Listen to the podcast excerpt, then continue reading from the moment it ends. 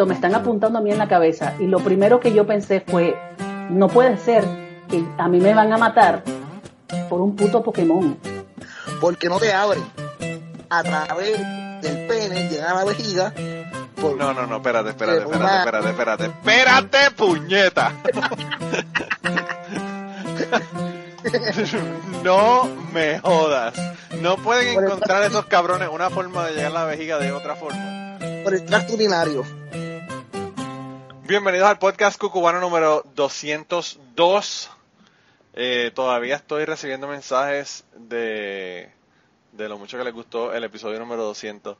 Ustedes están cabrones porque a ustedes lo que les gusta es el bellaqueo. Y ya me lo han demostrado con los downloads. Los primeros 10 episodios de, cantidad de son episodios que tienen sexo en el título. Pero esta semana yo creo que, no sé, yo creo que no vamos a hablar de sexo, vamos a tener un invitado reincidente. No solamente reincidente, sino que me ha mandado un cojonal de historias y un montón de cosas. Cada vez que yo pido algo, siempre puedo contar con este invitado, porque sé que me va a enviar algo. Eh, y además de eso, pues todavía está resentido con su santo soltero porque le rompió un fósil. Tenemos esta semana a Jorge. ¿Cómo estás, Jorge Vélez? Jorge Vélez Juarbe. Bien, y tú, saludos, saludos. Mira, tiene sentido porque no se acuerda ella que hizo eso. Eso, te iba, eso te iba a comentar cuando, cuando hablamos con Susan, que le dije, ella no se acuerda de que rompió, ni siquiera, fue tan, tan inconsecuente para ella que ni se acuerda que rompió el fósil. Exacto. Eh, para ella tienen que ser cosas impactantes para acordarse, como rodar por el morro, ese tipo de cosas. De esas cosas sí se acuerda. Una mierda de costilla ahí de sirenio de, no sé, 20 millones de años atrás. X. Eh, eso es una porquería. No importa. Eso es una porquería, no, es importante. una, mierda, una mierda costilla. Sí, mano, está brutal. Mira, loco, ¿y cómo has estado? Hace tiempo que no hablamos, hace cuánto, bueno, has estado en el podcast, pero de hablar aquí en el podcast hace tiempo, yo creo que sí. desde antes de que tu esposa estuvo aquí. Exacto, creo que fue, creo que la última, la última vez fue cuando estuvo, cuando estuvo Tania, que hablé algo ahí al final, creo. Sí. Y ya desde entonces no he estado así, así, como por decirlo así en directo. Así que nada, nos tienes que dar un update porque eh, no estuviste en las protestas en Puerto Rico, pero te fuiste a las protestas de Hong Kong. Estás cabrón. sí, sí, sí. las vi, las vi, las vi de, las vi de cerca. En vivo, en vivo y a todo color.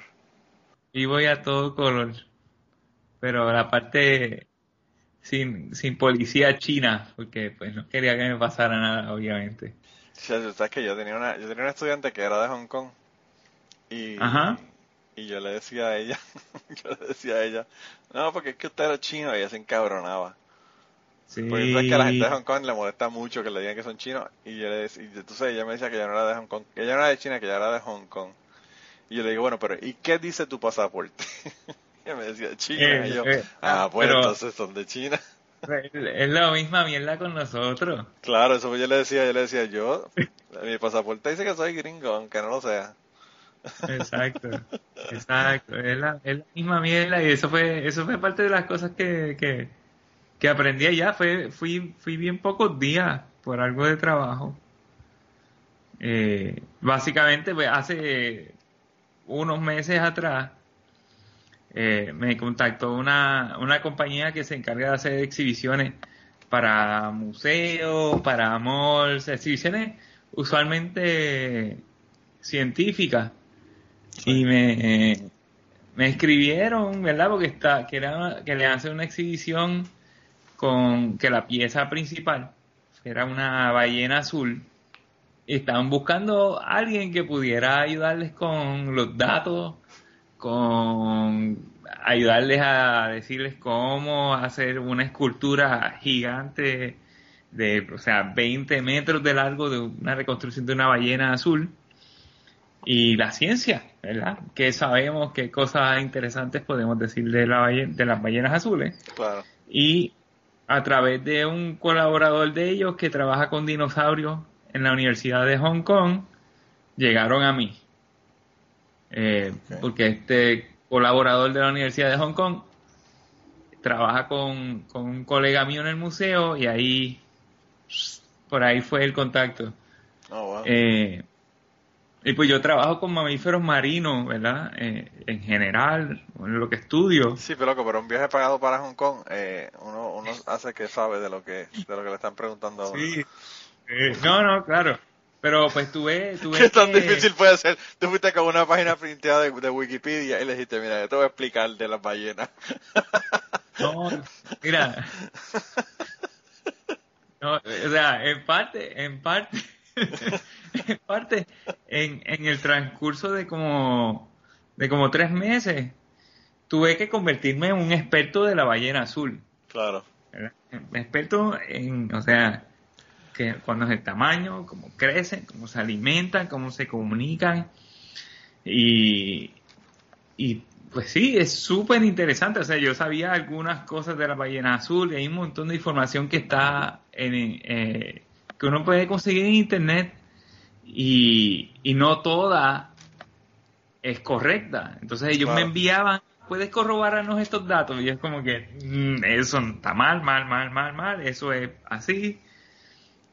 Y pues sí, li- literal me tuve que convertir en un experto en, en ballenas azules porque una de las cosas que también me pidieron era que yo escribiera cinco historias de como 45 minutos, 45 segundos, perdón, de largo, ¿verdad? Cinco historias eh, sobre cinco aspectos de mi elección sobre las ballenas azules que iban a ser narradas por alguien para que el público las escuche en la exhibición. Okay. Sí, yo tuve que hacerme, volverme experto, escribir cinco historias que, ¿verdad? Que fluyera bien la narrativa, que fueran del, del el largo, ¿verdad? Entre 45 a 55 segundos. Eh, o sea, minutos de largo. Eh, y obviamente que cuando la, la tradujeran a... Claro, es eso es lo que te iba a decir. la- después cruzar los dedos que el traductor sea bueno y que lo traduzca como debe. Exacto, que la traducción a- al, al cantonés saliera bien y saliera bien con el tiempo. Y bueno, hasta donde sé, sí, aún- hubo una de las historias que le, corta, que le cortaron eh, parte de lo que había escrito. Yo sabía que había escrito mucho en esa historia en particular. Pero, pero sí, estuve, fue, las escri mira, sinceramente, empe- yo empecé a leer, a informarme, a leer libros revisados por pares, un montón de artículos revisados por pares, fueron un montón de horas de trabajo. Sí. Ah, y, y escribí las historias, y la- las historias las escribí en un periodo de 12 horas. Oh, wow. Me senté una tarde así y me amanecí escribiéndola. Eh, y me encantaron, o sea, como era como, o sea, tenía tiempo para hacerlo, pero agarré una noche en particular que tenía la inspiración para, para escribirla, porque no, no es lo mismo escribir que te sientes a escribir un artículo científico y empiezas a, a- a descargar facts. Y Sí, es otra, es otra, claro, es otra dinámica totalmente diferente. tienes que saber contar un cuento. Eh, Claro. Y hice, hice una historia de, de aliment- alimentación, eh, su sonido, su tamaño de, su tamaño del cuerpo, la identificación que se usa, ¿verdad? La, la forma de la, de la cola y de las aletas para identificar individuos y cómo los científicos eh, utilizan esa, bueno, básicamente fotografía a larga distancia de, de la cola y de las aletas para identificar individuos y saber la- los números de poblaciones, eh, saber rutas migratorias, eh, y la, también de, la, eh, sobre la evolución de su tamaño. La, ballena azul, ballenas azules son los animales más grandes que han existido en el planeta, pero o sea, existen por una razón y porque pues hay, hay, hay una cantidad de, de fenómenos naturales que debieron ocurrir para que esto ¿verdad? pasara. Y pues y encima de hacer las historias, pues me envía, ok, tenemos que hacer una reconstrucción de una ballena azul. Y, y vamos a hacer una de 20 metros porque la podemos montar en piezas y porque 20 metros es lo más grande que podemos meter por las puertas del sitio donde vamos a poner la exhibición. Oh, wow. Eh, y una ballena de 20, una ballena azul, la ballena azul lo máximo que llega a medir son um, 30 metros, como 90 y tantos pies. Eh, o sea, una ballena azul de 20 metros es una ballena eh, como en lo como teenager, por decirlo así, Sí. eh, adolescente. Eh, y pues me enviaban fotos y yo, pues con unos colegas acá que tengo que trabajan más con, con especies vivas, pues me les pedí fotos, les decía, ok, mira, la ballena azul no es azul, es gris y tiene, y tiene, y tiene La pintaron, la pintaron de azul como si fuera un, un, un casi, casi, casi. Decía, yo hablé con la persona encargada de la jefa de la compañía y me decía, ellos me preguntaban que por qué no era azul. Y yo tenía que decirle, y yo, sí, pues no, no es azul, es gris con mancha gris, pero más claro. Y se va azul por el color del océano. Y lo otro era que, y eso pues al final lo sacaron mal porque no le hicieron no, no me hicieron caso. Y no le hicieron caso a la, a la, a la jefa de la compañía. Eh, fue que le hicieron como media gorda. Entonces, o sea, la, la, la imagen, ¿verdad? Claro, la imagen tradicional que tenemos de las ballenas es que son bien gordas, como gordas, ¿verdad? Sí. Pero esto, esto se deriva de que por muchos años la única forma que veíamos ballenas, o la forma que más frecuentemente el público general veía ballenas, era ballenas que estaban muertas. Y cuando una ballena mu- lle- muerta lleva tiempo, empieza a formar a, a- a- a- los gases, sí. Y se infla particularmente la- las ballenas como la ballena azul y los otros rorcuales, que la parte de la garganta, ¿verdad? Tiene tejido expansivo. Más se infla aún. Y pues la imagen de la gente es que estas ballenas son como gordas. Pero no, o sea, la- las ballenas azules, las ballenas, ah, las jorobadas, las seis, todo este tipo de, los- se le llaman rorcuales en general. Son, si tú ves la forma de su cuerpo, básicamente parece como un cigarro, ¿verdad? La, ballena azul, la ballena azul, e incluso si tú la ves, es casi más, más flaca en, en, en, proporción, obviamente, pero más flaca Sí. que un delfín. Sí, más flaca que un cachalote, que, que son bastante bien. También. O sea, y son son súper streamlined, son súper acuadinámicas, ¿verdad? No están en el aire. Sí. Um, y es, ¿verdad? Porque parte de, de la forma que ellos se alimentan es que nadan a alta velocidad, ¿verdad? Se impulsan. Una vez detectan eh, una masa de, de krill, que son estos animalitos chiquitos que parecen camarones, pero no son camarones, y se congregan, ¿verdad? En cantidades donde hay millones y millones.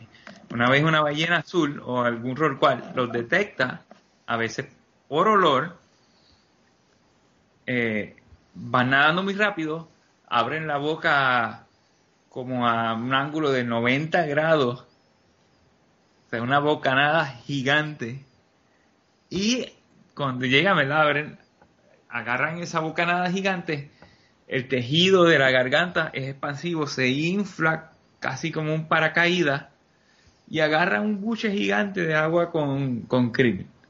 Y luego utilizan su lengua para hacer, para agarrar toda esta masa de agua que tienen, todo este buche de agua que tiene en la boca, para hacer que ese buche de agua pase a través de las barbas que tiene. ¿verdad? Lo que le llaman en inglés be- baleen. Baleen. Y el agua sale y el krill se queda dentro de la cavidad bucal y se lo tragan. Es como si fuera un filtro. Es como si, sí, como un filtro. Y ex- ex- la, Eh. la, la, la boca y esa área de la garganta se expande como si fuera un pelícano. Que hace, es el mismo, Todo, sí, todo. hace lo mismo, todo- lo mismo que ellas. Sí, todo se expande. Eh, si tú miras la, la garganta de estos, de estos animales, tienen como muchos pliegues, parecen una, como las faldas de escuela que tienen pliegues. Sí. Eh, y esos pliegues están llenos de tejido elástico, todo es elástico, están los nervios, los nervios son como unos bungee cords gigantes. Y, y en la barbilla, en la punta de la barbilla, ellos no tienen la, las mandíbulas de ellos, de, de estas ballenas, no están fusionadas como la de nosotros. En la punta de la barbilla tienen un órgano sensorial especial que nada más tienen estas ballenas que les ayuda a tener una idea básicamente de, ok, ya has llenado a tu máxima capacidad, cierra la boca o vas a estar en problemas. Vaya. Y, sí, y es, como, o sea, es- cada vez que una ballena azul se alimenta es el, el es el evento biomecánico más grande en todo el mundo, en toda, en todos los billones de años de historia en el planeta Tierra. Tú sabes que yo aquí estaba una vez en... eh, fui a, a- a almorzar. Generalmente yo almuerzo en, la- en el laboratorio tenemos un break room. Pero hay un break room para los eh, para los operadores en la planta. Sí. Y generalmente yo como aquí, ¿verdad? Pero ese día alguien había hecho hamburgers y pues invitaron a todo el mundo, ¿verdad? Uh, Y nada, yo fui allá a comer con ellos y qué sé yo qué. Cuando yo llegué, el, el, el, el ingeniero, uno de los ingenieros de aquí, que, que yo- él, él siempre quiere hablar de todo menos del trabajo, menos de lo que tiene que hablar, ¿verdad? Tú le, tú le preguntas de cosas del trabajo, de producción, o de la receta que están usando para el PVC ahora, o lo que fuera, y él, y él te cambia el tema para, para una cosa, te habla de los túneles que hacían los, la gente por debajo de la, del muro de Berlín, para escaparse, bueno, el, el tipo te habla de mil, mil mierdas eh, menos lo que tiene que hablar en el trabajo. Y entonces yo llegué, cuando llegó al break room, él estaba ya comiéndose sus hamburgers y me dice, Manny, él me dice Manny, me dice, tú eres, tú eres instructor de buceo, ¿verdad? Y yo le digo, Ajá. sí. Y yo le digo, sí, y me dice, ¿qué tú me puedes a mí decir de las ballenas? Y yo le digo, bueno, la ballena azul tiene el pene más grande del mundo animal. y todo el mundo empezó a reír. Bueno, grande, sí, grande en general, porque proporcionalmente grande, si mal no recuerdo, son los cirrípedos. No, cabrón, el, el proporcionalmente grande es, es eh, los chihuahuas, O cabrón. los- No hay pejo que tenga un bicho más grande que los chihuahuas. Mi tía, by the way, para la gente que está en Patreon, ahora que, ahora que lo menciono, yo tengo una, una historia que yo hice en Patreon que se llamaba Petunia y Macanudo. Y, y entonces, eh, cuando, tú te- yo no sé si tú te acuerdas de Tom McCann, ¿tú te acuerdas de la, de la tienda Tom McCann de Claro, zapatos? claro. Pues Tom McCann sacaron los macanudos, que eran unos topsiders que ellos vendían, ¿verdad? Ajá. Y entonces, eh, mi, mi, mi tía, la que yo voy a ir a ver ahora a Puerto Rico, pues está medio malita, Ajá. pues, que por cierto está en el podcast mil veces, ¿verdad? Mi tía Aya. Eh, yo no sé si se lo regalaron o que un rayo consiguió un perro chihuahua. Y entonces ella le puso de nombre al perro Chihuahua, el Chihuahua ese, Macanudo. Y entonces yo no sabía por qué ella le ponía Macanudo, ¿verdad? Y entonces yo pensé que era por los macanudos de los zapatos de Tom McCann. Sí. Y entonces, este, cuando yo le pregunté, le dije, pero tú le pusiste macanudo por los zapatos.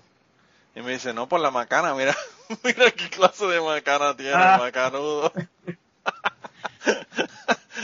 Bueno, pero es que, mira, encima, y encima de eso, los perros son carnívoros y tienen hueso. Sí.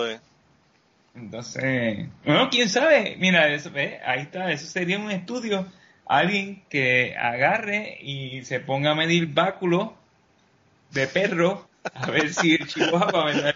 El, el, el campeón, el campeón. es campeón. Sí. ¿Eh? Pues mira, ¿eh? Eso te- ahí, ahí, ahí, hay una tesis de maestría ahí. Voy a tener que hacer el research, voy a tener que hacer el research. Sí. Pero que tengo que estudiar algo que, tenga- que esté relacionado, porque, ah, porque yo estudié Water Science, y si yo voy a donde el jefe mío, le digo, el, el- el director de tesis, le digo, ya sé de qué quiero hacer la tesis, el bicho de los perros. Me dice, ¿what? No, pero, pero yo pues yo tenía, yo, en esa historia en Patreon yo hablé de, de Petunia y de, y de Macanudo, que eran dos perros que tenía mi tía. Eh, Petunia, nosotros teníamos una, mi tío tenía un tendedero de ropa, al lado de la casa había como una lomita, ¿verdad? Que tendría Ajá. como, la lomita tendría, era como, diría yo como que 30, 50 pies más alto del nivel donde estaba la casa, ¿verdad? Sí. Y entonces mi papá puso un, un 2x4, ¿verdad? Ajá. Una- un pedazo de madera 2x4. No, 2x4 no, 4x4, perdón. Y ahí montó una polea. Y entonces en una de las columnas de la casa montó otra polea y puso una soga. Y entonces con esas dos poleas él hizo un tendedero de ropa que tú ponías, ponías una pieza, la movías, ponías la otra pieza, la movías y seguías moviéndola hasta que llegaba ya ¿verdad? a la Ajá. loma. Sí. Eh, y que- entonces... es el tipo de tendedero que siempre aparece en, la peli, en las películas, que es en Nueva York, en el año de la Huácala. Sí, que lo hacían en las ventanas.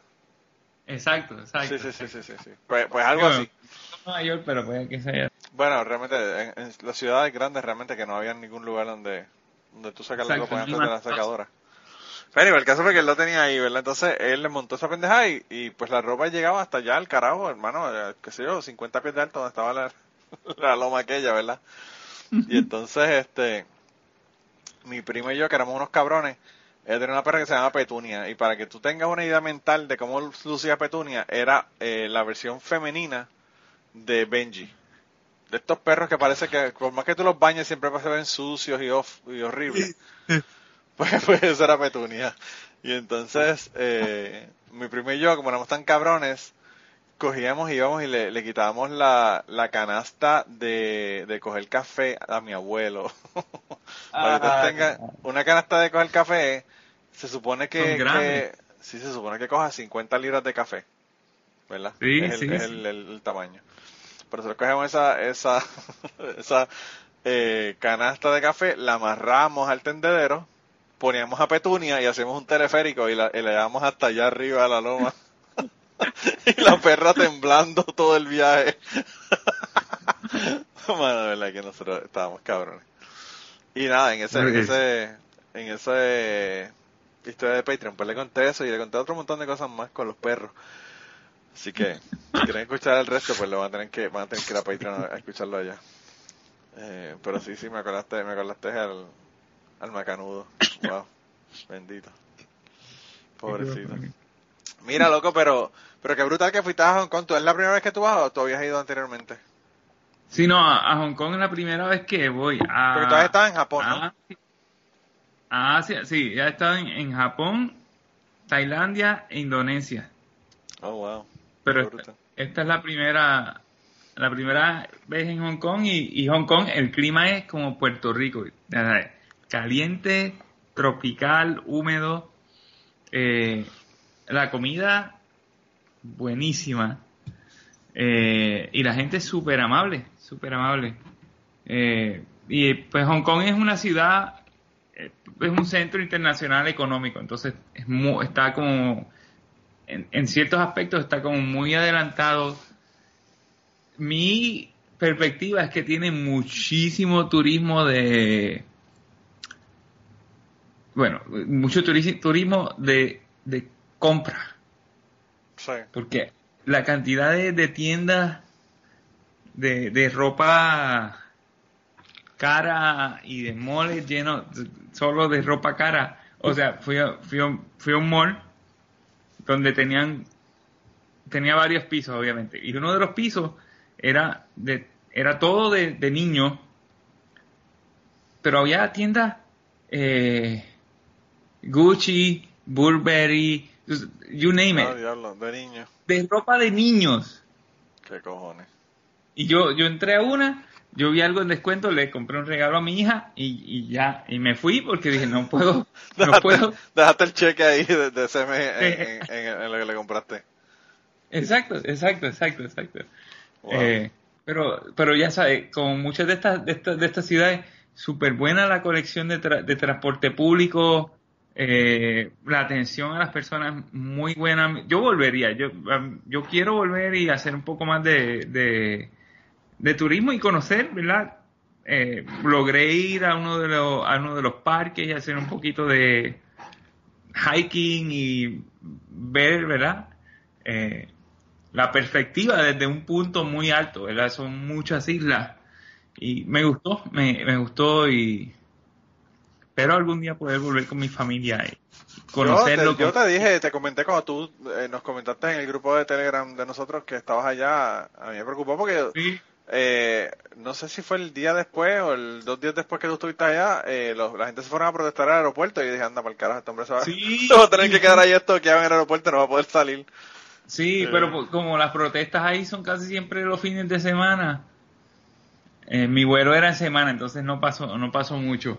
Ah, Eh. Solo que la, la apertura de la exhibición, que fue la razón por la que me llevaron, eh, fue un poco más, un poco más tranquila, porque la atención de la prensa estaba en las protestas. Sí. Entonces de, de- iba a ser originalmente un domingo y la cambiaron a un lunes por la, un lunes por la tarde, entonces fue, fue más tranquilo. Igual así había un montón de gente, de, Y todavía están protestando allá, ¿no? todavía, todavía la gente está protestando. Sí. Eh, y, y con razón, tienen, tienen claro. muy justificada su protesta. Sí. Sí, a mí me, me llamó la atención porque fue pues más o menos en el momento que la de Puerto Rico. Sí, Y- sí, sí. Y la Yo gente me- de Puerto Rico se estaba quejando los que los estaban tratando y que a las 11 eliminaban la constitución y toda la pendeja, pero allá, allá en Hong Kong daban palos de verdad, no, no, eran, no Sí, comían mierda. Sí, sí. Eh, y usualmente también era, era, era por la tarde, pero también había como lo que, lo que sí y lo, y lo que vi y lo que escuché de la gente, ¿verdad? De la gente local, es que también había, o sea, están los protestantes, pero también la gente local los está apoyando en su forma, ¿verdad? Sí, Porque el sitio donde, donde era, donde montaron la exhibición eh, con la ballena azul es en el Centro Financiero Internacional. ¿Verdad? Que es, hay, son, es como un conglomerado de edificios, todo conectado. ah, está conectado a una de las estaciones principales del tren. Tiene un Four Seasons. Tiene un mall gigantesco y en el mall era donde estaba la exhibición. Entonces es un sitio que va mucha gente. Y el domingo, uno de los domingos que yo estaba allá, en la tarde, entraron algunas de las personas que estaban protestando. Y la policía quiso, trató de entrar. Y los guardias del mall les dijeron, ustedes no pueden entrar aquí. anda por carajo. Y no dejaron a la policía china entrar, no, deja- no nos dejaron entrar. Wow. Eh, y según la gente me decía, la, la policía, la- la- los protestantes estaban normal, normal en el mall, caminando como todas las otras personas. Y la policía estaba media agitada y no los dejaron entrar. Ah, wow. Y a mí eso me pareció como que, wow, qué, bien, qué bien que, que tengan ese apoyo y que, y que puedan que puedan tener este sitio como un, como un safe space. Sí. Porque si Sí, no, y, estado- y aparte de eso, o sea, en, en- qué sé yo, mano, en, en Puerto Rico también, aún las personas que no estuvieron protestando, eh, mucha gente estaban apoyando la, la protesta, aunque, aunque no estuvieran allá en el viejo San Juan, ¿verdad? Haciendo la protesta como tal. Sí, sí. Eh, fue una cosa bien diferente, realmente la protesta en Puerto Rico fue una cosa bien No, diferente a lo que no normalmente se ve en Puerto Rico. No hay precedente. No hay nada, no hay nada igual que haya pasado en toda la historia en Puerto Rico con estas protestas. Mira, nos vamos a meter en problemas, eh, porque sé que a la gente lo que le gusta es el Fossil Friday, cuando tú hablas de tu trabajo, no cuando hablas de política. Vaino, vainos critican, critican aquí también en el, en el podcast, porque estás hablando de política y, y, por favor ponte a hablar de ciencia y no de otras cosas, en lo que te van a decir. Esto es un chiste interno, pero para la gente que no sabe de qué estamos hablando, eh, en, el, en el Twitter a, al caballero aquí presente le dijeron que, que mejor hablara de fósiles, que se dejara hablar de política. me encanta, me encanta, loco, porque es que de verdad que la gente se toma unas libertades. Sí, pero pues, Está brutal. ¿qué se va a hacer? Hay que, hay que dejarle a la Eh. gente, hay que dejarle a la gente, porque pues, cada uno con su tema. Uno con su tema. Bueno, y ya en unos segundos continuamos con la conversación del día de hoy y las historias que nos están contando, pero quería eh, pedirles un favor. Lo más importante que les voy a pedir es que compartan este podcast, compartan en sus redes sociales, vayan a iTunes, déjenos un review si quieren para que las personas nos puedan encontrar en iTunes. Y si además de eso te gusta nuestro podcast, te gusta lo que hacemos y quieres apoyarnos, pues yo creo que la mejor forma de apoyarnos es ir a patreon.com slash cucubano y allí puedes hacer una donación ya sea mensual o de una sola vez para contribuir al podcast y tener acceso a un montón de contenido que no está en el podcast regular. Así que nada, ve, apóyanos y nada, regresamos con la conversación del día de hoy. Hoy uh, yo recibí un mensaje por Twitter, ¿verdad? Ajá. una mujer, Janet, qué sé yo qué cosa, no me acuerdo, Janet Brown, no sé, no me acuerdo el nombre. El caso es que era Janet. Sí. Y entonces me dice hola. Y yo como que hola. Y, y le digo, ¿te puedo ayudar? Y me dice, no, no, solamente estoy diciendo hola. Y yo le digo, pero nos conocemos. yo no entendía por qué carajo me estaban ya escribiendo, ¿verdad?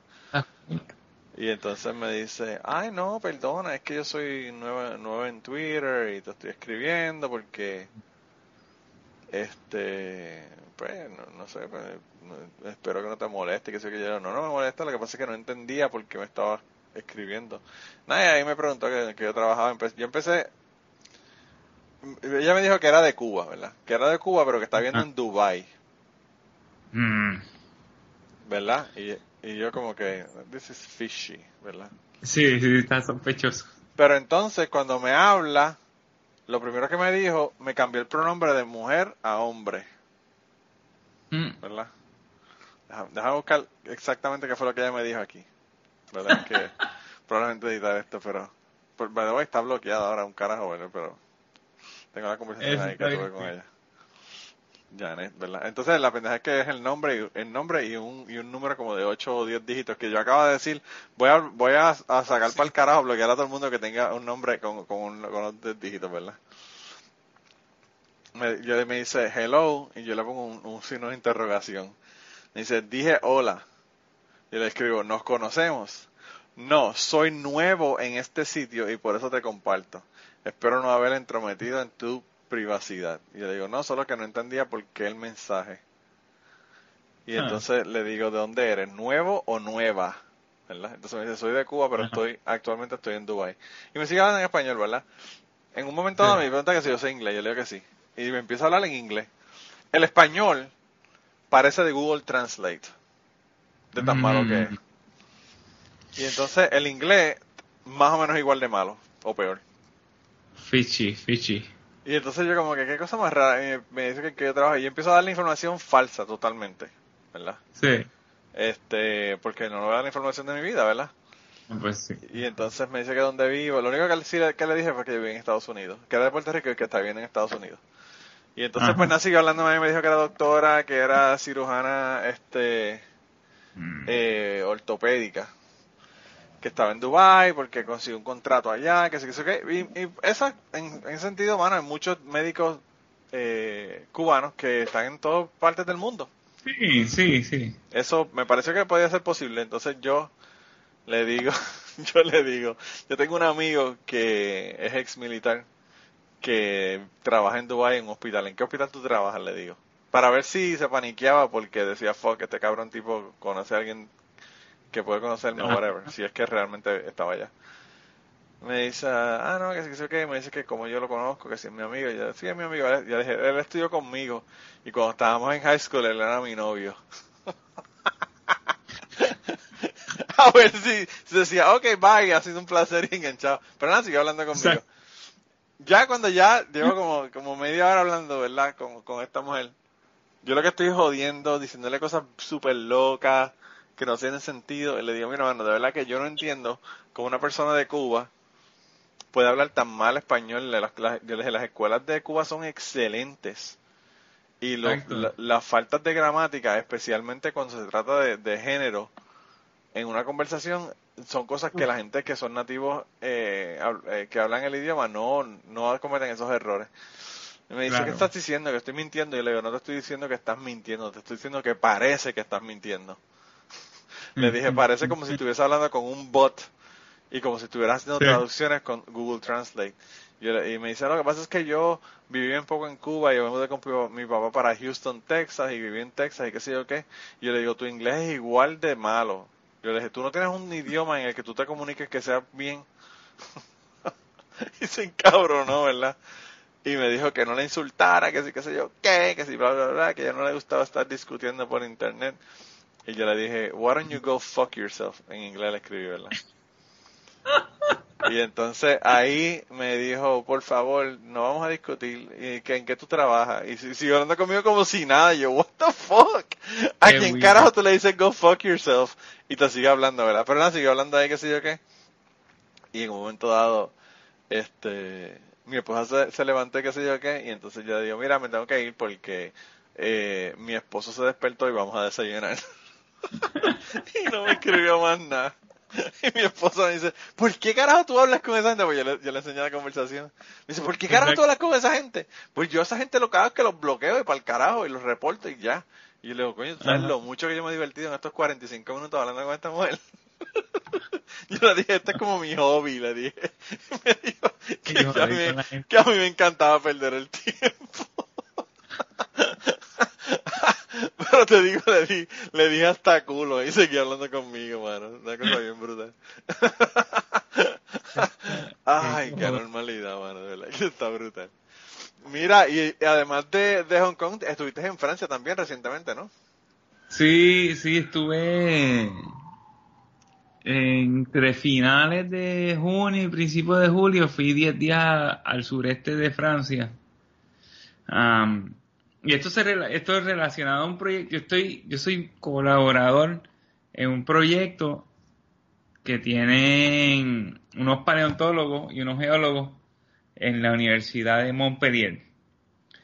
Eh, y ellos están tratando de, discernir y buscar toda la evidencia geológica y de fósiles que nos pueden, nos pueden dar una, una una idea mejor de los orígenes de los mamíferos terrestres que habitaron en las Antillas.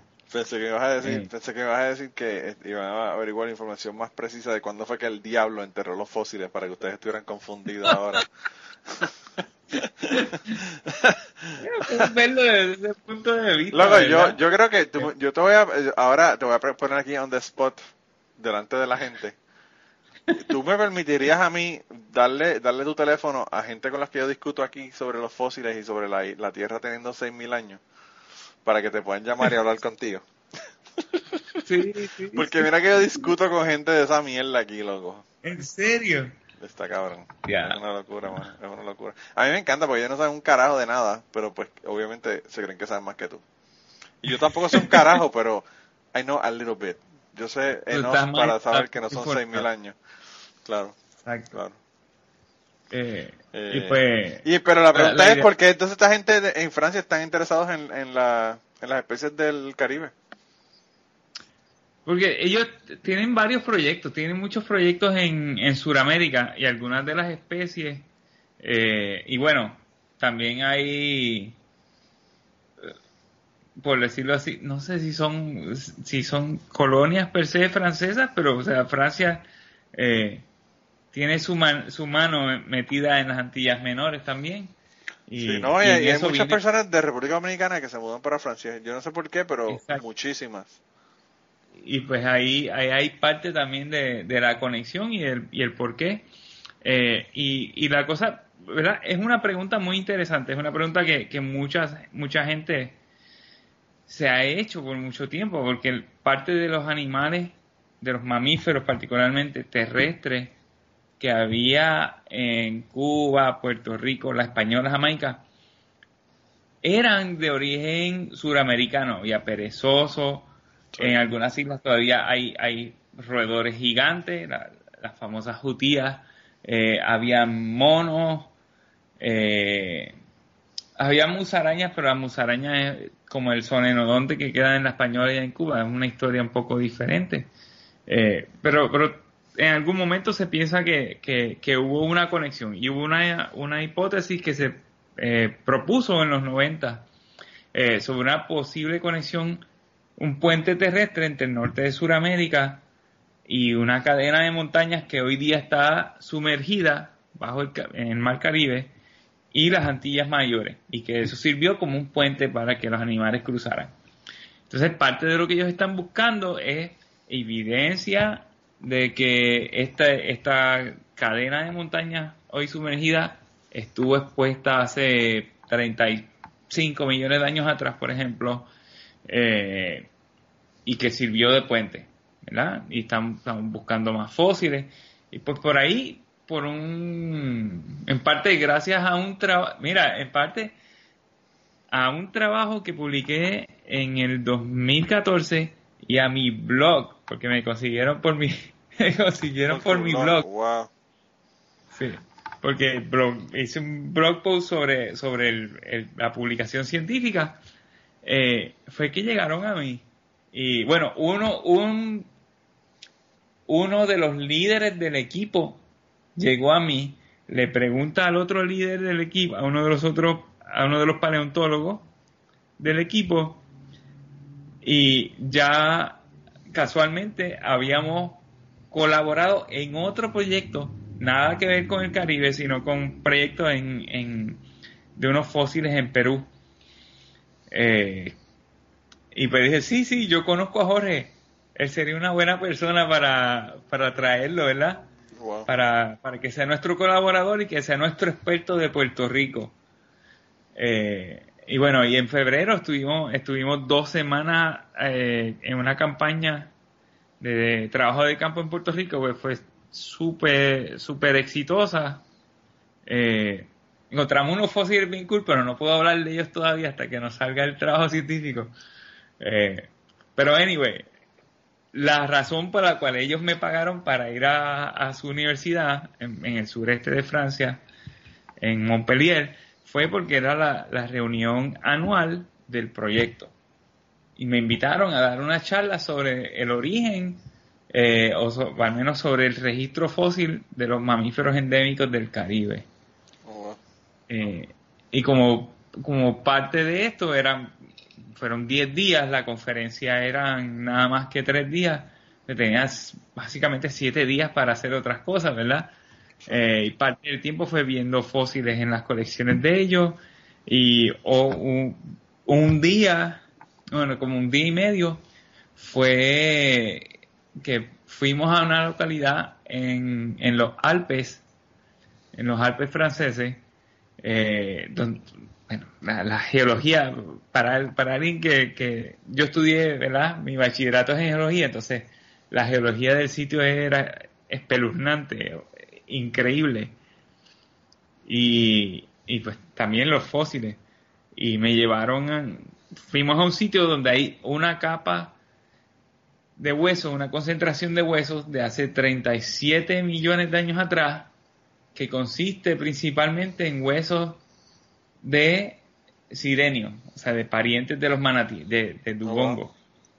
Allá arriba. Eh, allá arriba, sí y las capas están verticales por las fuerzas geológicas que han, ¿verdad? ido formando los Alpes. Las capas están verticales y la capa de hueso la, la puedes ver ahí y en los 90 un grupo de, de una es un parque, es una, es una reserva natural eh, de, ¿verdad? De, Francia, en Francia, eh, y en los 90 un equipo de personas se encargó de preparar muchos de los fósiles para que cualquiera que vaya ahí y haga hiking los pueda ver. Y hace oh, unos años atrás reforzaron, ¿verdad? Pusieron unos vidrios, pusieron básicamente una vitrina de metal y vidrio con protección de rayos de rayos violeta, UV, UV proof, Sí, donde la gente se puede acercar, ¿verdad? Y ahí detrás del vidrio ve los fósiles. Y pues, casualmente yo siendo eh, uno de los de las pocas personas que trabajan con fósiles de sirenio, pues me llevaron para que les diera, como persona que trabaja también en museos y conoce un poco de exhibiciones, pues para que les diera mi opinión sobre la preservación, sobre la forma que lo, ¿verdad? La presentación del sitio. Eh, y obviamente cuando estaba ahí, pues movieron los vidrios para yo poder ver los fósiles más de cerca. Eh, y pues me llevaron, ¿verdad? Básicamente para obtener mi, mi opinión como experto. Sí. Y, Me imagino que las comidas brutales también. Uf. que sí, que- Francia Es está brutal, la comida de Francia está brutal. La comida, no, no, los quesos. Esa es mi, mi muerte ahí. Así yo moriría así como comiendo queso en Francia. Feliz. Sí, Eh, está brutal. Y pues fuimos ese día, hicimos el hiking, fuimos al sitio, eh, la parte donde se ven los fósiles, donde cada persona, los turistas pueden ver los fósiles, es un fragmento de la capa de hueso, porque la capa de hueso es continua por varios kilómetros. Y parte de lo que hicimos fue prospectar, ¿verdad? Ir a ver otros sitios donde se ven los fósiles. Si hay algo que se ve que está muy expuesto, entonces hay que hacer un plan para ir a colectarlo porque siempre está el riesgo de que vayan eh, colectores furtivos, por decirlo así, y Claro. que los colecten de forma ilegal y los quieran vender. O sea, por alguna razón, hace unos años atrás, cuando yo fui a Japón, en la colección paleontológica ya tienen un espécimen de, de ahí. O sea, y es por Ah, esto, los- personas que van y colectan y, lo- y los venden. o sea. eh, Lo que, está brutal es, lo que está brutal es que esta, esta gente se presten para comprar ese tipo de cosas. Porque, o sea, yo pensaría que, bueno, o sea, si, si son realmente, eh, qué sé yo, museos donde hay colecciones y son gente seria, ¿verdad? Que, que les interesa el trabajo, ¿verdad? Pues deberían de no fomentar ese tipo de cosas no comprándolas. Sí, y, y sabes qué, yo me he dado cuenta que a Japón no le importa mucho eso. Bueno, a Eh, Japón no le importa mucho un carajo, matan los fucking delfines, se comen las ballenas, es- le importa un tres carajos la vida. Sí. Porque mira, hace, hace unos años atrás me tocó, ¿verdad? Me- me invitaron a hacer un, un revisor de un manuscrito, un trabajo científico donde estaban describiendo un fósil de ballena de un rorcual fósil de Perú que está en una colección en un museo en, en Japón. ¿verdad? Y, y entonces yo como que, pues, o sea, el nombre que proponían originalmente, el, el género, ¿verdad? Era Inca Kujira, o bueno, Ko- Kojira, como, o sea, como Godzilla, como monstruo, ¿verdad? Inca, la conexión, la conexión peruana. Eh, y el gene, la especie era una cosa ahí rara. Y, y yo les dije, bueno, eh, yo no sé en qué forma, en qué forma fue esto colectado y cómo ustedes lo adquirieron, pero yo creo que debemos, deben, eh, o sea, les, básicamente les sugerí que para el nombre, el nombre del género científico estaba bien, el de la especie, les dije, ¿qué tal si le ponen un nombre que se llama um, como uni- unificando, ¿verdad? Esa, esa conexión entre, entre Japón y Perú. Obviamente que no fuera Fujimori. Fujimori. Fujimori, diablo. Le ponen Fujimori. Los peruanos dicen mejor quémalo, cabrón. Pómpelo. exacto. Dáselo a Susan Soltero para que lo haga pedazo. Exacto. Fujimori, qué co... Eso sí que es, mano, eso sí que es una ofensa más cabrona. Sí, entonces yo, les, yo les dije, yo les dije, mira, toda esta región, toda esta región volcánica le llaman el anillo del fuego, pónganle anillo del fuego. Hicieron eso, me hicieron caso, los revisores. y le, le llamaron Ay- Anillo del Fuegoy, algo parecido a eso. Eh, y ahí como para, como para, para evitar tensiones, porque le iban a poner Inkakujira algo, algo, el nombre del museo en Japón. Sí. No, Pónganle algo que, algo que haga la conexión entre que el fósil está en Japón, pero es originalmente de, de Perú. Que no sea un pájaro, que sea mexicanus de Puerto Rico. que cree, que cree xenofobia. Que cree xenofobia, xenofobia boricua porque dice mexicanus. Y, Sí. Y es, un, es un pájaro de Puerto Rico. Sea la madre de eso. Eh, bueno, para que tú veas. Para que tú veas por las pendejas que nosotros discutimos los boricuas. Sí. Que si Y- fucking, que si fucking, este, este cabrón, ¿cómo es que se llama? Ah, my god, se me olvidó el nombre. No, no, no, no, no, no, este, de- de- sí, San Pedrito es el nombre del, del pájaro, pero estoy hablando de otro, de este cabrón de Luis Miguel, que si Luis Miguel es boricua no es boricua. Esas son las cosas que nosotros, por las que Uy, nosotros, la- esas- las cosas que dividen a Puerto Rico son estupideces como esas. Exacto, pendejas. Eh, Ah, y bueno, llegamos, llegamos al fósil de Japón a través del, del, del ¿verdad? Del fósil de, del, bueno, del fósil japo, jap- japono, japono peruano a, a medio de, del fósil francés. Anyway, la- eh, volviendo a Francia, estábamos allá en los Alpes y estábamos prospectando y, y mi, yo, era yo y uno de mis colegas franceses. Y, dijimos, no, no, ¿sabes qué? Bajemos, sigamos bajando por aquí, por, por la cañada, ¿verdad? Por el cañón, hasta la carretera. Y de la carretera, seguimos la carretera a, ¿verdad? al camping donde nos estamos quedando. Y yo, ok, va. Y vamos, y todo, todo muy bien, las vistas increíbles, la geología magnífica, un día soleado, muy bonito. Me quedé sin, me quedé sin agua en algún momento, pero pues ahí me tocó, me tocó aguantar. Eh, tampoco hacía tanta calor. Eh, llegamos a la carretera y la carretera donde salimos, hacia la carretera principal, al cruzar la calle, está una villa que se llama Taulán. Y el fósil que está, los fósiles que estamos viendo es una especie que se llama, el género se llama Aliterium taulanense, en honor a la villa. Y decidimos, eh, va, vamos a cruzar a la villa, vamos a, a- vemos la iglesia así, pueblo chiquito, eh, en área rural del sureste de Francia. Eh, y vamos, y vamos caminando, entramos en la calle principal de la villa y en la distancia vemos un perro grande.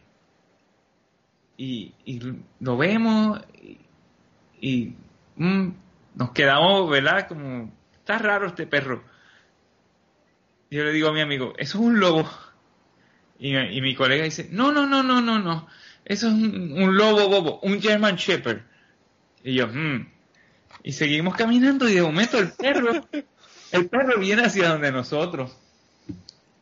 Y nos pasa por el lado, nos pasa, o sea, nos pasa a, seis pies de donde estábamos. Nos pasa por el lado, gruñe y sigue caminando hacia la carretera principal.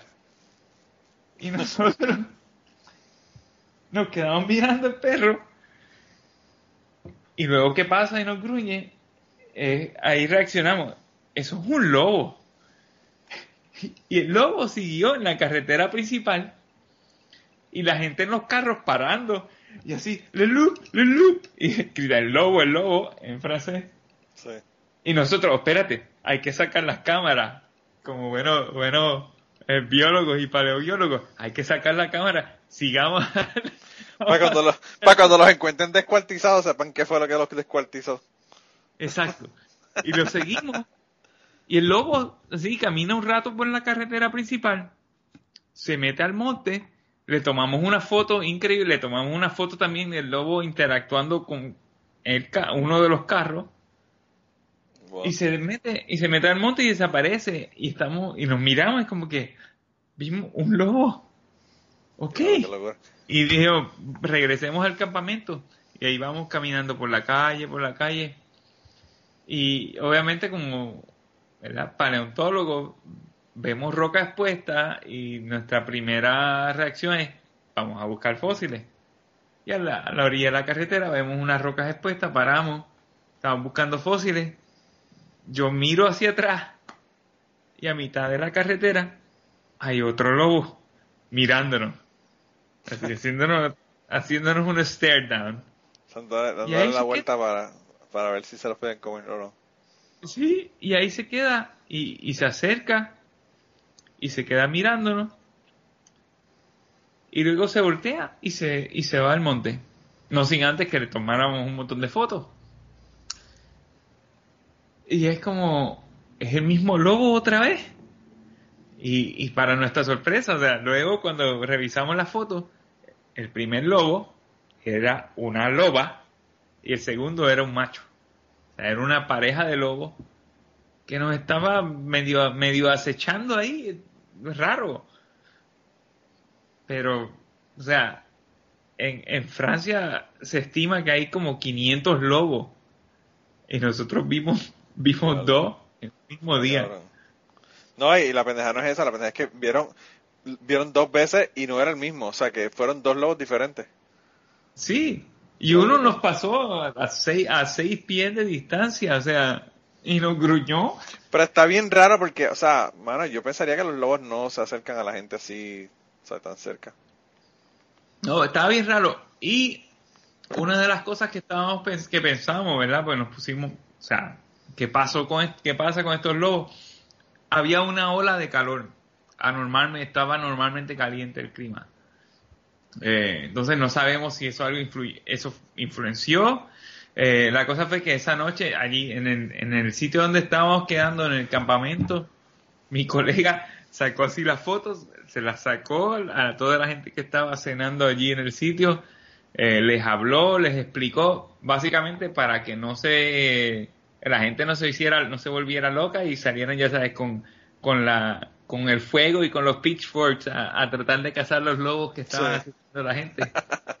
Eh, y le envió la foto a un colega que, que, que es experto en lobos y, le- y nos confirmó, sí, nos dijo, sí, vieron lobos, vieron dos lobos. Wow, Eh. qué brutal, mano.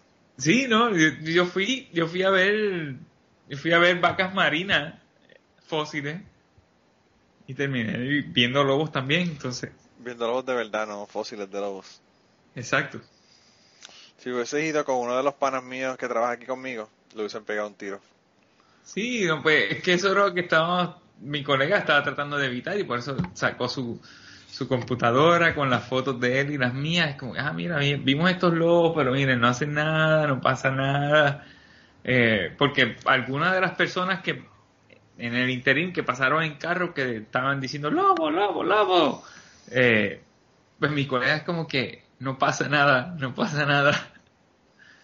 Sí, hay un, ah, uno que trabaja aquí conmigo, ahora mismo se va para, para Colorado. Este, en el mes de septiembre prácticamente completo a cazar. Mm. Ay, no. Y el, el- digo, él no caza lobos ni nada ese tipo, lo que caza son elks y ese tipo de cosas, pero Sí. Bueno, y estos Como- a veces están en como medio sobrepoblados. Y no, cazar- el- el- ese es el problema básicamente, que como no hay, no hay depredadores, Exacto. si no, lo, si no los matan se mueren todos, básicamente. Sí. Se, se mueren de hambre. Sí, sí, sí. Se, Eh. se hace, se hace un problema y a la a falta de lobos, los humanos tienen que ser como un tipo de control biológico. Mi No, hermano, mano, y la pendeja no es esa, la pendeja es la cantidad de dinero que él paga por esos tags. sí. Él habla de que, ah, yo no compro carne, cabrón, claro que la compro, paga, ¿Para paga qué? 700 pesos por un fucking tag para ir a cazar allá, o sea, eh, Mi hermano, mi hermano vive en, en rural New York y todos los años caza venado, caza pavo. Y ya de ahí tiene, de ahí tiene, hace de, de los venados hace carne molida, hace beef jerky, saca sausage, cabrón, y cabrón nunca me envía nada. yo, mi primo que vive en, en Atlanta, yo tengo dos primos, mi tía se mudó para Atlanta, vivió toda su vida allá hasta Ajá. que murió hace como tres años atrás, y mis dos primos nacieron y se criaron, y uno de ellos todavía vive en Atlanta y el otro se mudó para Costa Rica, él vive en un montón de sitios, Chicago, Houston, y ahora está viviendo en Costa Rica y creo que se va a mudar para acá, para Estados Unidos de nuevo, pero el caso es que el que ha vivido toda su vida en Atlanta, pues casa y toda la pendeja. Y él cogió e hizo una, una pata de venado, un pernil de Uh. venado, con la sazón de, de lechón boricua. Ah, Mano. Yo quisiera que tú hubieses probado ese fucking venado tan cabrón que sabía. Eh, O sea- yo vine a visitarlo una, una ocasión y él, él te- lo había hecho y comí de él y dije, diablo, la verdad que esto quedó brutal. Es una carne ¿Sabes mucho más yo- saludable. Mi, mi, mi compañero de trabajo prácticamente no, no compra no compra carne. Él toda la carne o, ¿No? o- o es pescado porque él va a pescar, o es pavo, o es este venado. Sí, sí, sí, eso Eh. más o menos hace mi hermano. Sí. Pesca, caza pavo, caza venado. Y aquí en aquí no no hay, ¿verdad? Pero él hace como qué sé yo, hace como 5 o 6 años atrás él fue y cazó un, un oso. Eh, ah, por- porque quería hacer una alfombra de oso, pero pero se comía la carne. Yo, no sabía que el, el oso se comía también. sí, se come también. Sí. Y él, él, él le encanta, pero es, es una mierda porque me parece que solamente te permiten matar dos al año y, y es por sorteo. Tienes que poner Sí. tu nombre y él estuvo esperando como, qué sé yo, como casi 20 años para que, para que lo pudieran, lo eligieran en una de las ocasiones y poder conseguir ese oso. Ya, un oso negro. Eh, marrón, brown, brown bear. Ah, un brown bear. Ay, pobrecito. Sí, sí. Eh, y, y nada, se lo comió. Allá mismo se lo comieron, en el camping. Me Él, hace el camping allá y se quedan allá. Ellos tienen un lugar donde ellos llevan la carne y la se la congelan. Eh, Mientras están en el camping, ¿sabes? Ellos tienen hielo Sí, sí. Y la ponen en hielo y como cada dos días algo así, si tienen algo, pues lo llevan. Y hay veces que el cabrón viene y no, no casó nada, tú sabes. Sí, eso pasa, eso Esa pasa. es la otra, pero... ¿Sabes qué yo probé una vez? Yo, yo probé venado, pero hecho al estilo de, de un cabrito en fricase de Puerto Rico. Oh, tiene que saber brutal. Que, que sabía cabrón y yo, eso era, eso era un casa de una ex hace muchos años atrás y yo llevé a mi casa y le di a mi mamá y como, "Eh, prueba esto, prueba esto, es cabrito en fricase. Y después que se lo, después que se lo comieron, es, es venado. Pero igual no, no les pasó nada, o sea, les Ah. gustó. Pero Sí, no, sí, yo, yo tengo un compañero de trabajo que no comía venado. Yo no sé por qué, pero no Ah. comía venado. Y eh, aquí hubo una tormenta de donde hubo una, un hielo bien brutal Ajá, eh, hace exactamente 10 años porque fue dos semanas antes de que Peyton naciera.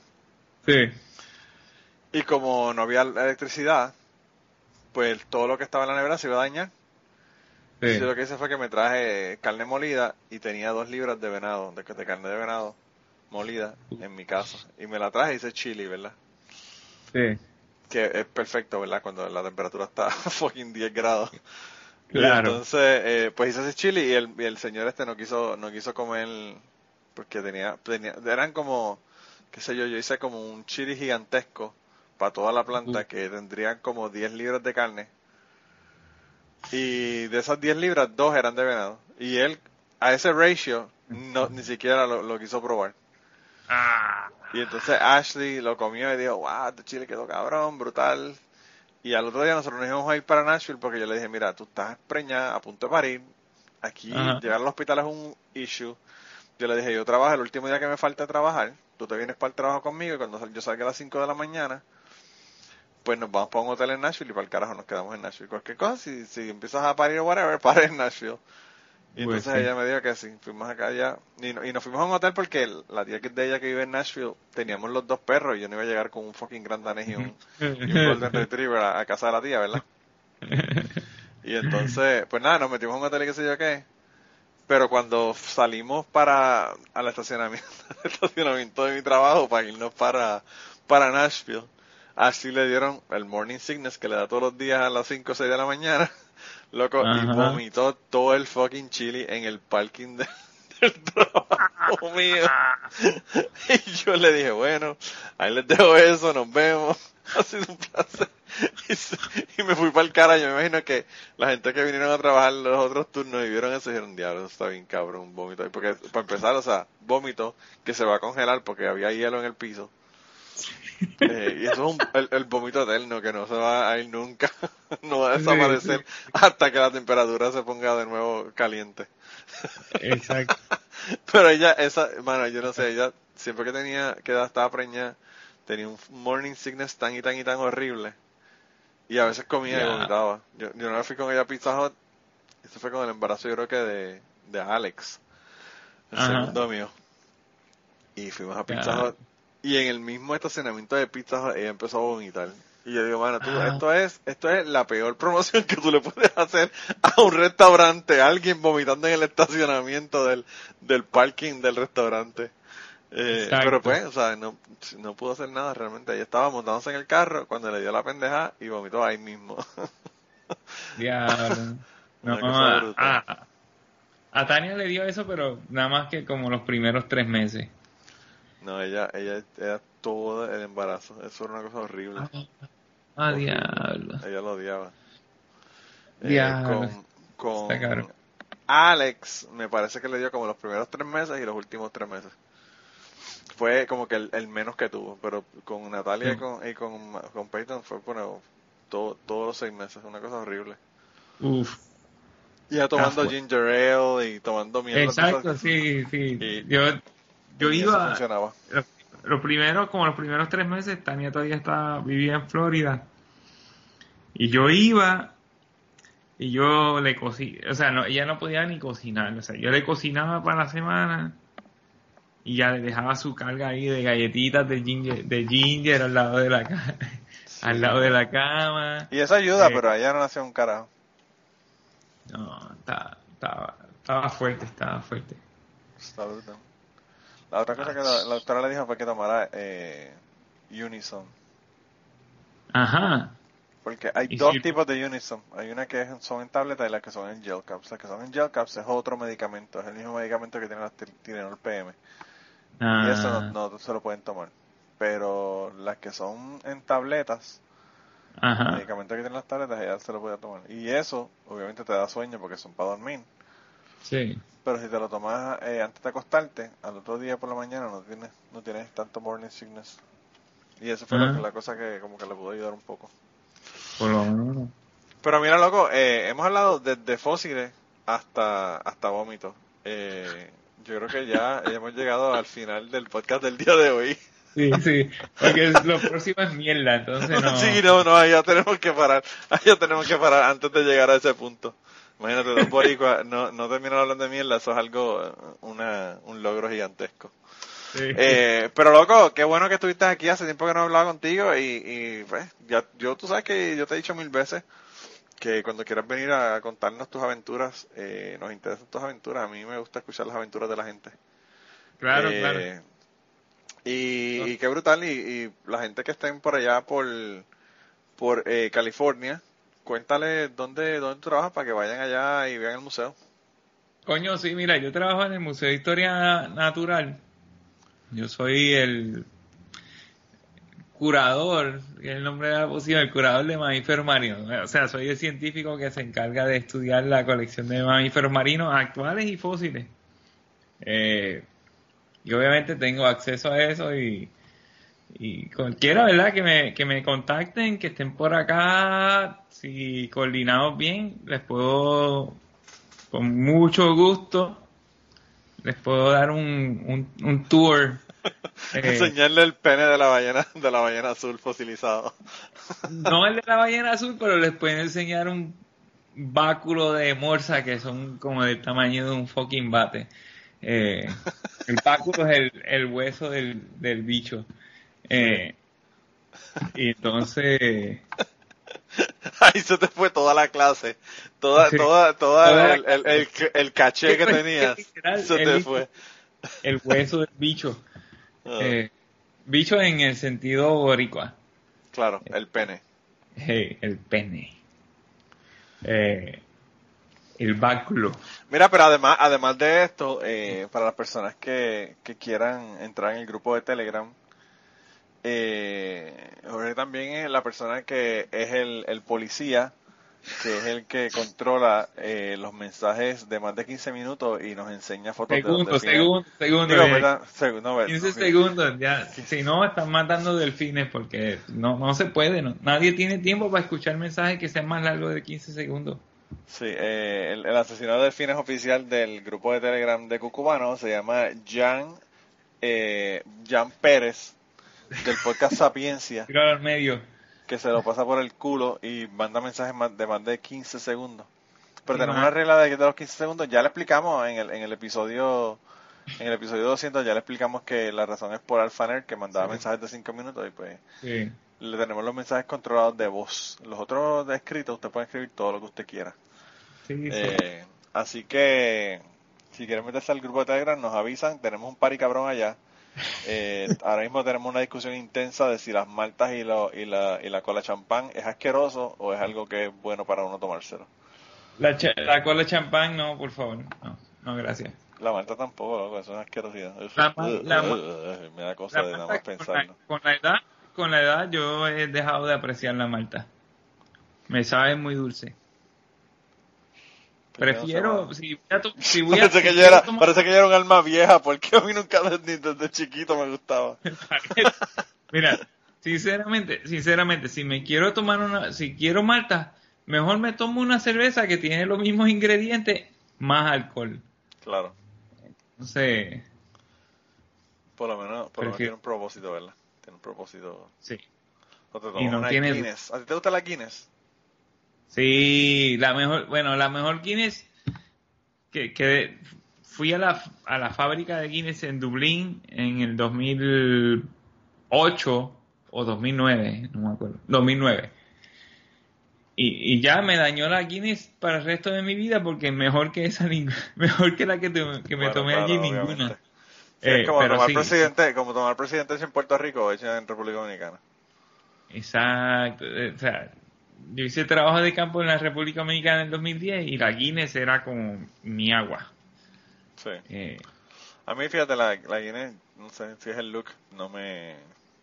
A mí realmente la cerveza no me gusta en general, pero la Guinness como que no sé. Yo yo creo que yo le conté, yo te conté, el- yo conté aquí lo del... La chica que se emborrachó con Guinness cuando yo estuve trabajando en Turcos y Caicos, ¿o no? Ah, yo no recuerdo.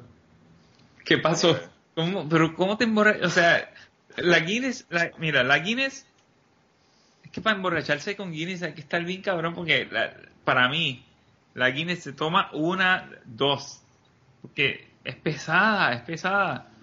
Yo y de sé, pero... pasas a algo pasas a algo diferente. Te tomas una IPA y quizás te emborrachas con la IPA o te pone cool, ¿verdad? Llegas a un nivel cool con una IPA con algo más fuerte, ¿verdad? sí. Sube, sube, pero Guinness es que te llena, te llena, te llena, la Guinness Claro. llena mucho.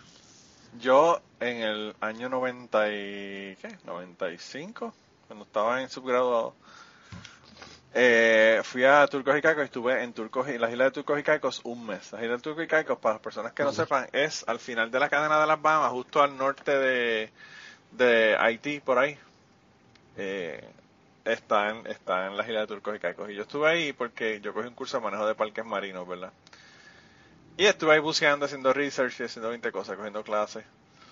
Y entonces, eh, en ese programa habían personas que estaban en la universidad y personas que eran de escuela, de escuela superior, ¿verdad? Que estuvieran en el último año de escuela superior. Uy. Pues había esta chica que era, estaba en su último año de escuela superior. Y nosotros, ¿verdad? Como ya yo era mayor de edad, allá, allá es como, como en Puerto Rico, que son 18 años, pues tú puedes, Ajá. nosotros podíamos beber, y la gente de los Estados Unidos, pues tú te podrás imaginar todo el mundo que no puede beber en los Estados Unidos, que era la mayoría de la gente, que todos eran de Estados Unidos, pues como locos allá bebiendo porque pues, podían beber legalmente. Bueno, fuimos a una, a una barra que, que estaba justo al lado del, del lugar donde nosotros estábamos quedándonos, en la universidad. La universidad era básicamente un, qué sé yo, una- un edificio bien pequeño, pero anyway.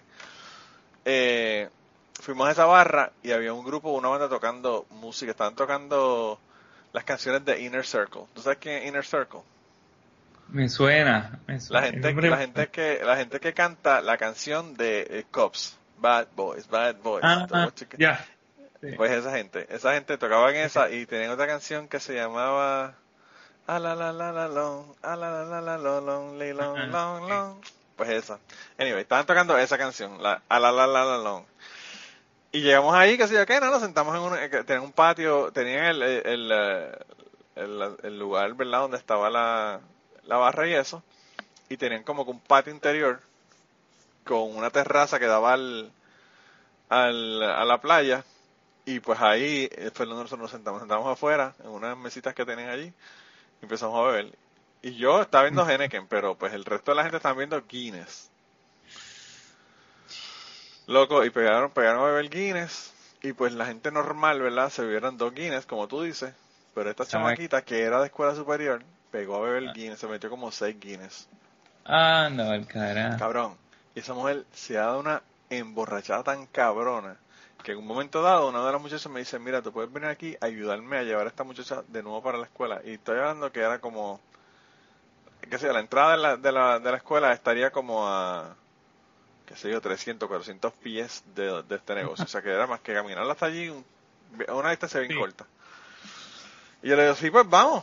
Y me dice, porque ella no puede caminar, yo la agarro por un lado y tú la agarras por otro. Y yo, pues perfecto, yo cogí la agarré por, la agarré por un lado y la muchacha la agarró por otro. Empezamos a cruzar por el frente de la barra que tenía una pista de baile dentro, de la- dentro del, del negocio para salir por la otra puerta del otro lado y llevarla a la, a la escuela. Cabrón, cuando estamos en el medio mismo, justo frente a la pista de, de- de- de baile y frente a la barra, esa mujer ha hecho la maniobra del exorcista y pegó a vomitar ese vómito negro de cerveza, cabrón. Ah. Pero parecía, como tú, tú sabes cuando, cuando hace mucho calor y los nenes abren un, un hidrante eh, eh, y se meten a bañarse ahí, así mismo parecía ella vomitando esa, ese vómito negro de cerveza, de cerveza Guinness allí. Yo dije, anda para puñeta el que le toque. Yo dije, el que le toque limpiar esta pendejada, esto está cabrón. Ah. Y, y nada, eh, eh, nosotros, mano, después que terminó de vomitar, le dijimos al tipo, we're really sorry, pero nos vamos por el carajo, van a tener ustedes que limpiar esta pendeja porque está cabrón. Y ellos, me imagino que se quedaron ahí limpiando, nosotros nos fuimos y tuvimos que estar velándola toda la noche porque, bueno, se supone que lo que iban a hacer, eh, los, los maestros obviamente, los profesores se enteraron, la política de la universidad era devolver a los estudiantes que se emborracharan eh, al aeropuerto y ellos tenían que comprar un pasaje de vuelta y irse para su para su estado, ¿verdad? Y nosotros empezamos a hablar, tratar de convencer a la gente hasta que finalmente lo que nos dijeron fue, mira, si ustedes se quedan con ella toda la noche y velan y, me- y se aseguran de que esté bien, porque tú sabes, no hay hospital, un carajo ahí tampoco, tú tienes que, para ir al hospital Exacto. tienes que ir a Grand Turk, que tienes que coger un avión. Mm. Eh, Ah, pues, pues si ustedes, me dijeron, si ustedes se quedan con ella ahí toda la noche, pues, pues entonces nosotros no hacemos nada y no la devolvemos a su casa, pero esto no puede volver a ocurrir. Y entonces, este, eh, las muchachas le dijeron que sí, que se quedaban ahí con ella y la dejaron ahí en el patio, eh, afuera, du- durmieron afuera con ella, básicamente. Velando a la muchacha que no, que no se murió, el otro día tenía un hangover y hueputa la chamaca O cualquiera. pero no la votaron para el carajo. Y hace como un año o dos atrás, a mí me mandaron una, una, una información ahí de que estaban haciendo libros como de, con la información eh, actualizada de la gente que estuvieron en, en ese programa de, de School for Field Studies, ¿verdad? Y básicamente lo que estaban era vendiendo un libro con la información de toda la gente, con direcciones, emails y la pendeja. Y entonces este yo busqué el, el año, el verano donde yo estuve, vi la gente, ¿verdad? Y vi, la vi a ella y me acordé de ella. Ay, dije, anda por el carajo.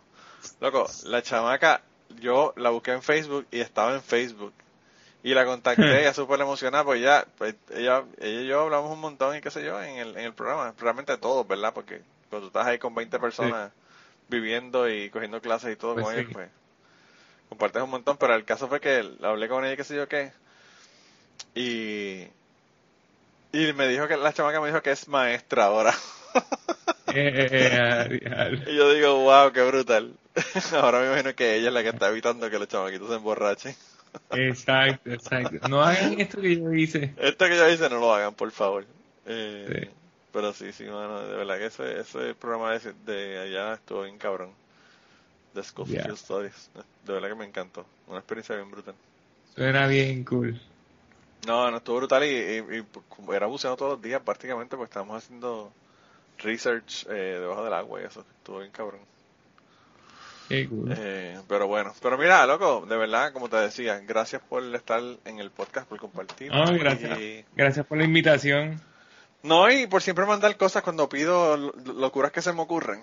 Eh, Sí, sí, sí. pues yo estaba pensando hoy que, que es, si ustedes en algún momento no han tenido que defender a una persona que ustedes odian, pero les ha tocado defenderlos por alguna razón, ya sea en el trabajo o lo que sea. Uh, Así que si, si tienen alguna ocasión en la que ustedes han defendido a una persona que no les cae bien, pero pues moralmente tienen que defenderla porque realmente no tienen razón en el ataque Exacto. que le están haciendo, está interesante. Ese tema está interesante. pues mándenme, mándenme, mándenme el cuento. Lo que pasa es que estaba pensando que yo estaba defendiendo a alguien, a una ex mía, con una persona. Y yo estaba pensando, ¿por qué carajo estoy defendiendo a esta persona? Realmente yo a mí no me cae bien, pero pues realmente lo que estaban diciendo no era, no era algo que era cierto. Y ese Exacto, cuento o se lo hago. Es más, vamos a hacer algo. Si ustedes me mandan la historia donde ustedes defendieron a alguien a quien odiaban o con quien no se llevaban o lo que fuera, eh, y yo hago el episodio, les voy a contar esta historia. Así que ese es el, el reward que van a tener por enviarme las historias. Suena Así bien. que, eh, piensen, piensen cabecitas. Eh, y nada, con la gente nos vemos la semana que viene. Eh, estoy planificando un episodio eh, con el comeback de César y Ruth. Así que si se me da eso, yo creo que va a estar un episodio. Suena bien, suena bien. Así que van, van a venir eh, acá de nuevo. Y, y nada, gente, la semana que viene continuamos aquí. Ya saben que estamos en Patreon, saben que estoy esperando esas historias de ustedes. Y estamos en el grupo de Telegram todo el resto de la semana, así que verdad que espero que pasen una semana cabrona. Y tú también, eh, Jorge. Gracias, gracias. Un saludo especial a los del grupo de Telegram.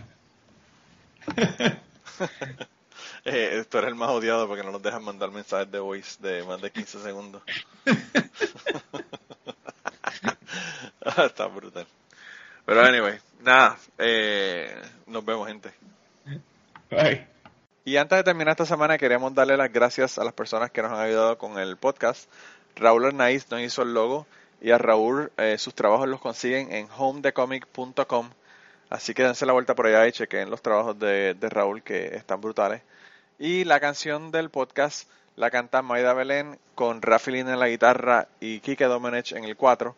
Y eh, queríamos dar las gracias también a ellos por haber permitido que nosotros usáramos la canción para el podcast. Si te gusta el podcast y quieres apoyarnos en el podcast, puedes ir a la página de Patreon de nosotros, que es patreon.com slash cucubano, y ahí puedes hacer aportaciones para el podcast y además de las personas que aporten eh, ahí para el podcast, le vamos a tener material adicional que no va a estar incluido en el podcast dentro de la página de Patreon.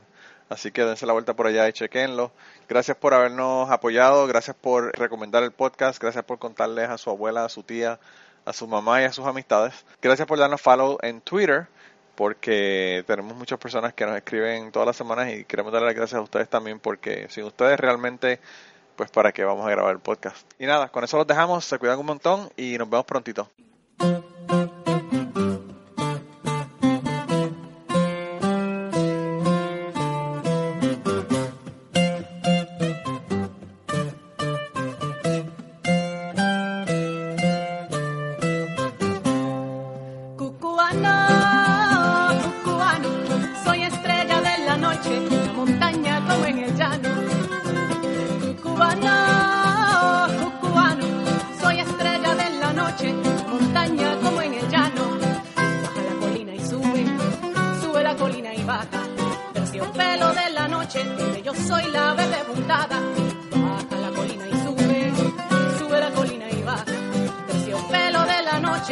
Yo soy la verde puntada. Terciopelo de la noche, yo soy la verde puntada. Y digo así, Cubano,